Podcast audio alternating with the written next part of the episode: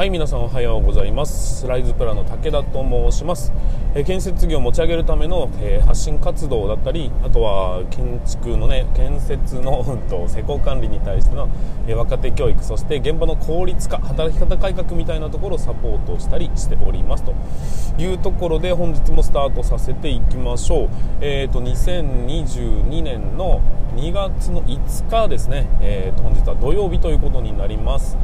えーとまあ、現場はやっぱり土曜日を止めるということにはなかなかなってきていない、まあ、全国的には、ね、少しずつ変わってきているというふうに聞いたりはしますが僕の身の回りでは、ね、全然まあやっぱり祝日土曜日は関係なく現場を稼働しているというような感じでございます、まあ、幸いなことに僕が今やっているこのリモートで半分リモートで、えー、と週の半分しか僕は現場に行ってないんですが、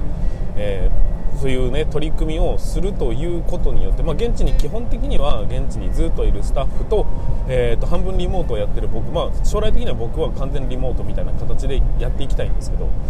そういううんと良さの一つとしてリモートしている側が、まあ、たまに現場に行くこともできるんですけど基本言ってしまいますよ現場のことを把握しているもう1人ってことになるんですよ。だからまあ、今日はそう今日はまさにそうなんですけど現地のですねそのベテランの方が、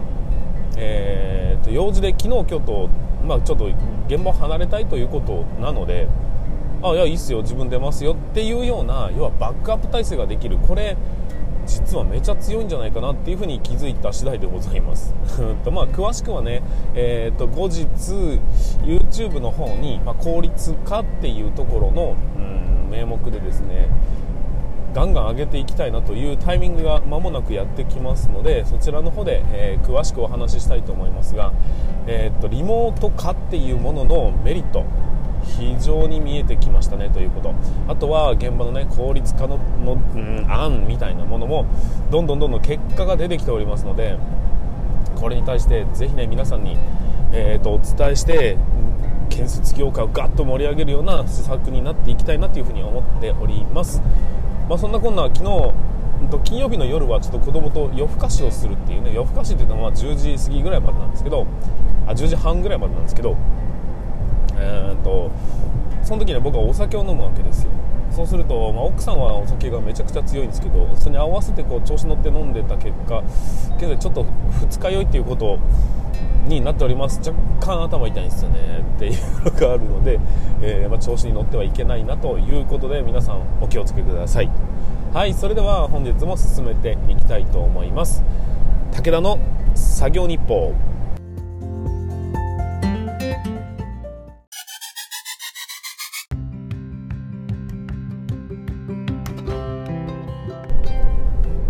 改めまして、えー、こんにちは。ライズプラの武田と申します。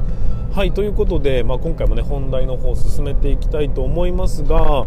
えーと、今日のお話は何かというと,、えーと、先日出した YouTube の動画の裏側みたいな話をちょっとね試しにやってみたいなというふうに思うんですよ。で先日出した動画っていうのは何かというと先輩を抜き去った秘訣っていうタイトルで、えー、出したんですよ。でですね、まあ、その話、まあ、どういう話だったのかというとうんと先輩を抜き去りたくてしょうがなかった武田が一生懸命考えてそのね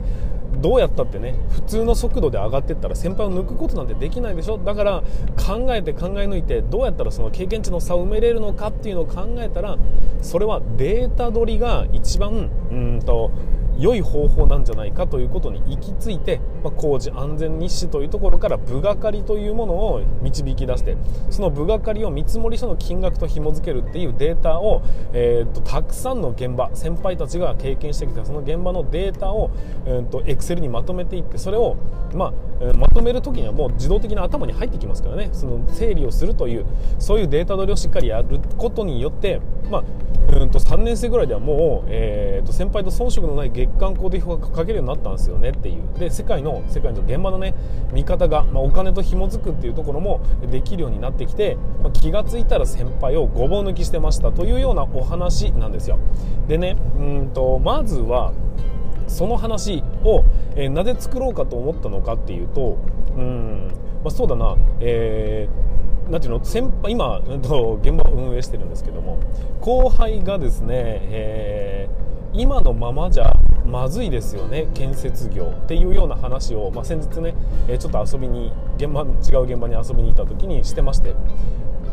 でそんな話を聞いてるといや結局その先輩と同じところに行き着くためには先輩と同じ年数が必要で結局自分らが今いくら頑張ったところで先輩を抜くことってできないですよねっていうような。だからなんか違う角度のスキルみたいなのを身につけた方がいいんじゃないかなと思うんですよというようなところが、まあ、僕にねお話をさとしてくれたんですよ。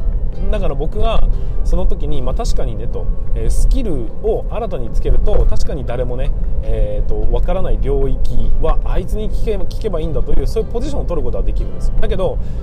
施工管理として成長するにあたってやっぱり施工管理の見識っていうのはねある程度あるわけで、まあ、違った角度のスキルで頼られる存在っていうこともありえるが少なくともその、まあ、後輩はね、え、できない人ではないできないやつではないんだよと。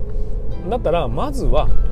あの一定ラインまでできるようになれと。で素早くやれと。でその素早く、えーと、先輩にとりあえず追いつきなさいというような、うんと話をしたんですがその時にしていた話。これが、うんと、やっぱり積み重ねていくのが大事だよ。だけど経験って先取りできないと思ってるでしょ？俺はやってきたんだというところでちょっと偉そうに話した内容を、まあ、まとめたというところが、まあ、YouTube を作ろうかなと思った経緯なんですけど。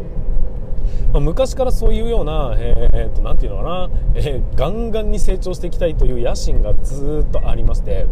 えーとまあ、結果、まあ、そうだな先輩に聞かれると怒られるのかもしれないですけども、え、僕があこの人たちは抜けないなと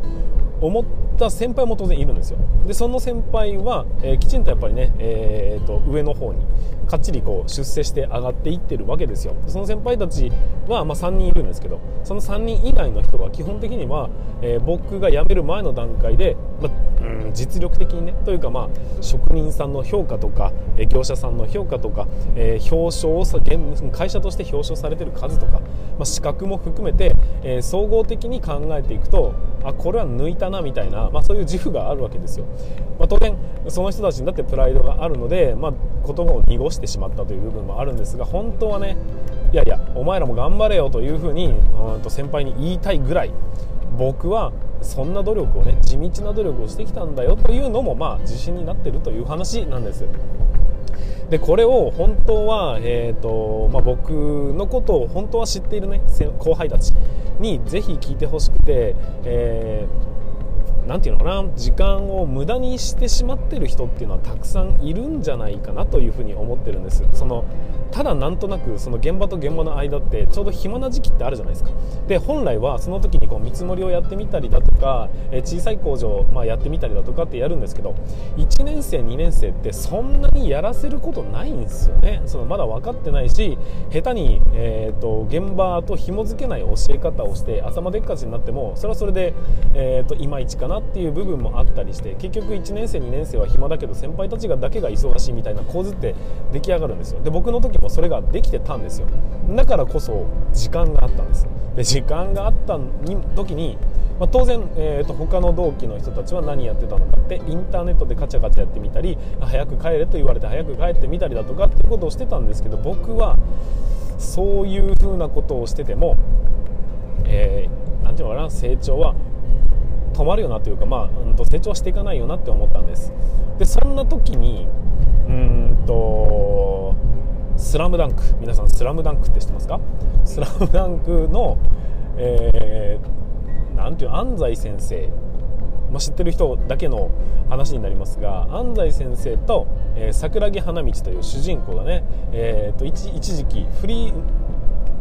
フリースローフリースローだ。フリースローの練習をしたんです、まあ、フリースローの練習というか、えー、一定の距離からあのゴールをゴールじゃん？ゴールにこうボールを投げ込む練習をひたすらしてたんですよ。でそんな時に、えーと、三井だったかな？スリーポイントシューターの三井が、えー、ヘトヘトに疲れてる桜木花道と、まあ、練習した後に1人で淡々とこうスリーポイントの練習をしてたんですよ。でみんな練習終わって帰った後にそこからもうヘトヘトの疲った体を奮い起こしてスリーポイントシュートをしてたんですよ。でその時の言葉がですねうんと練習した後のフリースシュート練習が一番効くんだみたいなそんなような話をしてたのをふと思い出したんですよ、まあ、これでそうだよなと。経験を同じスピードでしていたとしても成長がに差がつくなんてことはほとんどありえない。だってみんな一生懸命やってるし。で一生懸命やってるからって、まあ、当然ちゃんと成長してるんですよ。だけど圧倒的な成長するためにはみんなが頑張ってる時なんてそれは頑張らないとダメなんですよ。だけどみんなが頑張ってない時に頑張ることが一番差をつけるチャンスなんじゃないかなっていうふうに思ったんです。だけど現場マンは現場にいなきゃいけないと。現場じゃないと成長できないという固定観念を持ってたんですがいや待てよと疑似体験できんじゃんっていうことで日誌安全日誌というのをちょっとねパラパラとめくってる時に部がかりっていう言葉をうんと初めて知ったんですよそれは何何先輩に「あ今部がかりチェックしてんのか?」って言われて「部がかり?」っていう話なんだまあ、部係も知らないのは一人区って知ってる？あ一人区はなんとなく知ってますみたいな。そういうような会話をしててその部係チェックっていうものが、えーと、初めて耳に入ってきて。でそこからまあ自分で調べて、まあ、とりあえず自分なりにこう数を数えて、えー、日数で割り返してみたらへえこのぐらいなんだっていうのが分かってきて、えー、ところでこれって何平米ぐらい全部であるんだっけっていうのを、えー、加算していくと、えー1平米あったり違うな1人区あたりの平米数が出てきてこれが部がかりだなと。えところでこの人っていくらぐらいその1人区で稼いでるのみたいなところを、まあ、数えていくと大体その1人区っていうもの、うんと、いわゆる1人区。お客さんお客さんじゃないな。下請け業者さんに払ってる1人区と,、えーと、職人さんと雑談の中で俺はいくらもらってると言っていたその1人区との差額っていうのが見えてきてああははんと。どのぐらいの利益率なんだなっていうのが見えてきたりだとかその辺で、まあ、だんだん面白くなってきて。で結局、えーと、いろんな工事の部がかりっていうのを調べるに至ってきたわけですよ。で鉄骨だとあトンいくらでカウントするんだとかね、えー、鉄筋もねトンいくらなんだとかそういう何、えー、て言うのかな新しい概念が出てくると先輩たちも興味を持って会話をしてくれるようになるんです。その会話1つ上なんですよ。そのやっぱ係員の1年2年目でするような会話じゃないんだけど向こうがこいつ分かるなっていうもんだから、まあ、面白おかしく喋ってくれるんです。それでこうやってやるんだぞとかっていうのを、まあ、偉そうに喋ってくるわけですよ。その偉そうに喋ってることを全て鵜呑みにしてやとやっていくという非常に地道な作業を毎日毎日毎日毎日、まあ、飽きもせず続けた結果人並み外れた知識を手に入れましたっていうただそれだけの話なんです。1日でやってる仕事なんて現場稼働してる時のグダグダの疲れに比べると全然大したことないんですよ。だけど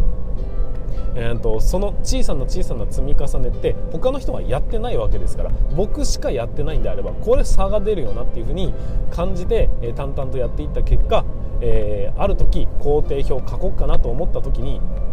これ何日ぐらいかかるんだろうっていうのがふわふわふわふわっと思い浮かぶようになってきたで3年生で月間工程表かけるって多分ね結構すごいことだと僕は思ってるんだけど、まあ、4億ぐらいのね、えー、っと確かね保育施設だったかなその時に初めて自分で工程表を書いたんですけどそれが、えー、っとそれ通りにね現場が進捗していってえー、僕の中では非常に自信になったという経緯があります。でそんなようなことでうんとこれをどうにかして皆さんにお伝えしたいなと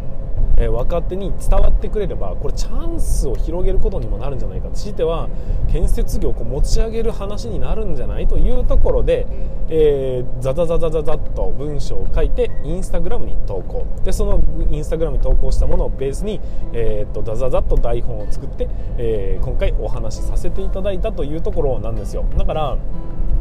えーと、本当に僕が経験したものだったりしますでただきっかけは僕が自分で行き着いたような話をしてるんですが実際は、えーとまあ、きっかけ一番最初は確かにこんなことできないのかなって思ったのは僕が自発的に言ったんですがその後先輩たちがああしたらいいこうしたらいいっていうのをいろいろ吹き込んでくれて結局は、まあ、自分で行動したからだから先輩たちがいろいろ協力してくれることにはつながったんですよね。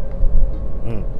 なのでまずはね、えーと、こういう話を聞いた時に大抵の人はいい話だったなって言って終わるんですよ。だけどそこの中で100人か1000人に1人ぐらいはじゃあやってみようと思う人がいるんですよ。でそういう人がおそらく会社の礎になりますし建設業を牽引できるようなそういう実力のある人間になっていくんじゃないかな結局は地道な積み上げがないと、えー、小手先のテクニックでどうこうなるような業界ではないのでやっぱり建設業のねこの80兆円と言われる市場規模のその破壊力は半端じゃないんですよ。それを背負って立てるような人間というのは数少ないんです。でそのかでその数少ない人間の一員になれる可能性があるとしたらやっぱり周りが頑張ってない時に頑張れる人間間だなというふに思います。その糧さえあれば僕は独り立ちだってできるし、えー、どこの会社に行ったって通用する人間にもなるしだからそういう何て言うのかな周りと差をつけるというのもあるんですけど、えー、頑張らないところで頑張れる人間こそが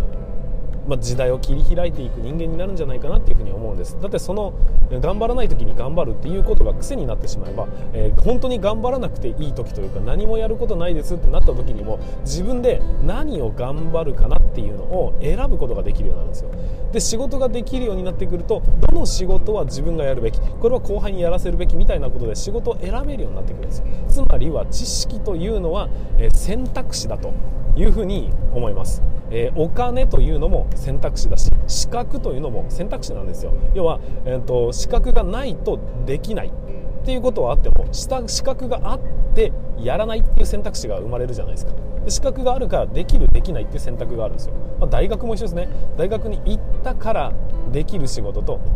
行かなかったから絶対にできない仕事っていうのがあるわけで、うんと、そういうのはね学歴はあった方がいいって僕はいつも言ってますし資格はあった方がいい。なくてもいいんだとしてもうんとあったらあったでいろんな選択肢が広がるよっていう、まあ、その一つとして仕事のね、えー、と基礎というのを地道に積み上げていくという作業。もしかしたら無駄になるかもしれないです。だけどどうせ無駄な時間を使ってるわけですよ。他の人が無駄に捨ててしまっているその時間を拾い集めて自分だけはうんとちょっとずつちょっとずつやっている、まあ、当然僕も、えー、無駄な作業ってたくさんやってきたんですけど中でもこうやって YouTube で配信したりだとか、えー、ブログで記事にしたりだとかそういう風にしてるものっていうのは、えその無駄なものの中から実は意味があったんだよというのを今に思うなって思う。そのことをかいつまんで喋ってるわけですからそれはね価値があるよなって僕は思います、まあ、自分で言うのもなんですけどね。無駄なことを僕の話を聞いてれば無駄なことしなくていいんだからっていうふうに、まあ、偉そうに言うつもりはないけども、えー、ただ先人たちの言うことっていうのはやっぱね一理あるというふうに考えていただいて、えー、暇な時には愚直にねそういうことできる人間になっていただきたいなというメッセージを込めての配信でございました、まあ、ちょっとねいいね数がいつもよりも多かったり視聴者数が、えー、といつもよりも多いなと感じるのはサムネイルがちょっとね面白い感じにしたのもあったと思うんですが、まあ、いずれにせよそれが入り口になって少しでもね、えー、学びというかそういう積極性のねえー、きっかけになっていただければ嬉しいなというところで今回の YouTube を配信させていただきました。はいこんな感じで、えー、YouTube のね裏側というかなんでそういう動画を作ろうと思ったのかみたいな、えー、なんでそういう発想が生まれたのかとかそういう、えきっかけになる部分だとか裏側、まあ、だ本来はね誰にも話さないような内容を、えせっかくだからこういうラジオで配信するというのも、まあ、一興かなというふうに思ったりします、まあ、ちょっと反響を見ながらというかうん。なかなかねポッドキャストって反響が来づらいんですけどえそういうのをリアクションを見ながら、まあ、やるかやらないか決めていきたいなと。ただ喋っててわりかし面白いなって今思ったんで、えー、何回か、えー、投稿投稿じゃないな、えー、放送してみたいなというふうに思いますので、え何か面白そうだなと思った、え感想良かったと思ったらぜひあの概要欄のところに、え僕のねメールが書いてあったりもします。でツイッターだとかインスタグラムも、え、書いてあったりしますんでそちらの方からぜひアクセスして、えー、僕の方にメッセージいただけると非常に武田テンション上がります。のでそちらの方よろしくお願いいたします。はいということで今回の、え、お話は以上にさせていただきます。えーとまだまだね寒い日が続きますが、えまだまだ仕事がたくさんでも年度末に向けてあと1ヶ月以上あります、えー、最後までね風邪をひかないように体調崩さないようにぜひ頑張っていただければなというふうに思います。それでは全国の建設業の皆様本日もご安全に。